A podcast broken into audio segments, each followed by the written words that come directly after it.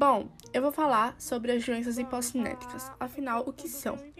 Elas são classificadas como toda alteração que atinge a saúde humana por meio de hábitos inapropriados, principalmente quando se fala de sedentarismo, da má alimentação, da falta de exercícios físicos e quando não se respeita o seu sono, as horas necessárias para dormir.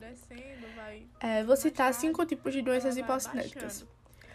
Primeiro, a aterosclerose. Ela é uma doença que causa a gordura excessiva, é, bem como faz o colesterol, que passa pelas paredes da, das artérias assintomáticas e consigam romper as placas e causar sérios danos à saúde. Uma das causas da doença é o consumo de cigarro, o álcool, a má alimentação e não pode esquecer do fator genético mesmo. É, a, a segunda é a cardiopatias. É, são anomalias identificadas tanto na estrutura quanto na função vital do coração. É, a, entre essas doenças, as mais comuns são a cardiopatia congênita, a doença no miocárdio, infecções no coração, cardiopatia de válvulas, cardiopatia hipertensiva e cardiopatia isquêmica. O terceiro é o colesterol alto. É muito famoso, né? Entre hoje em dia. É, o corpo humano ele precisa de colesterol para manter o seu funcionamento apropriado da produção de hormônio.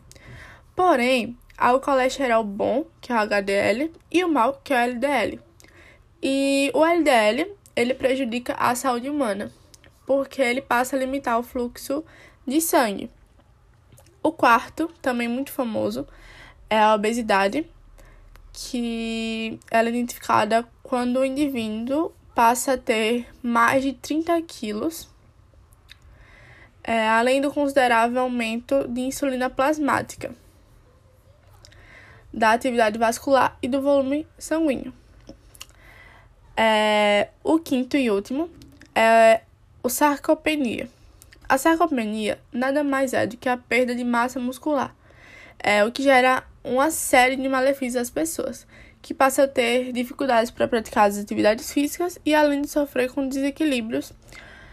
É, para prevenir a doença, é, vale a pena praticar atividades de educação física, musculação, é, investir na dieta rica de proteínas é, mas sempre com o auxílio de um médico.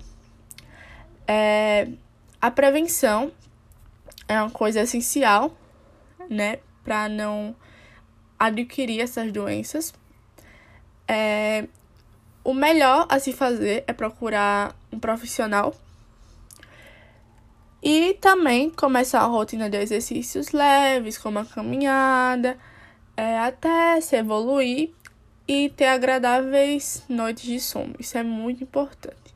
Também é bom um estilo de vida saudável, uma alimentação rica em alimentos com proteínas, é, alimentos bons para a saúde. E é isso.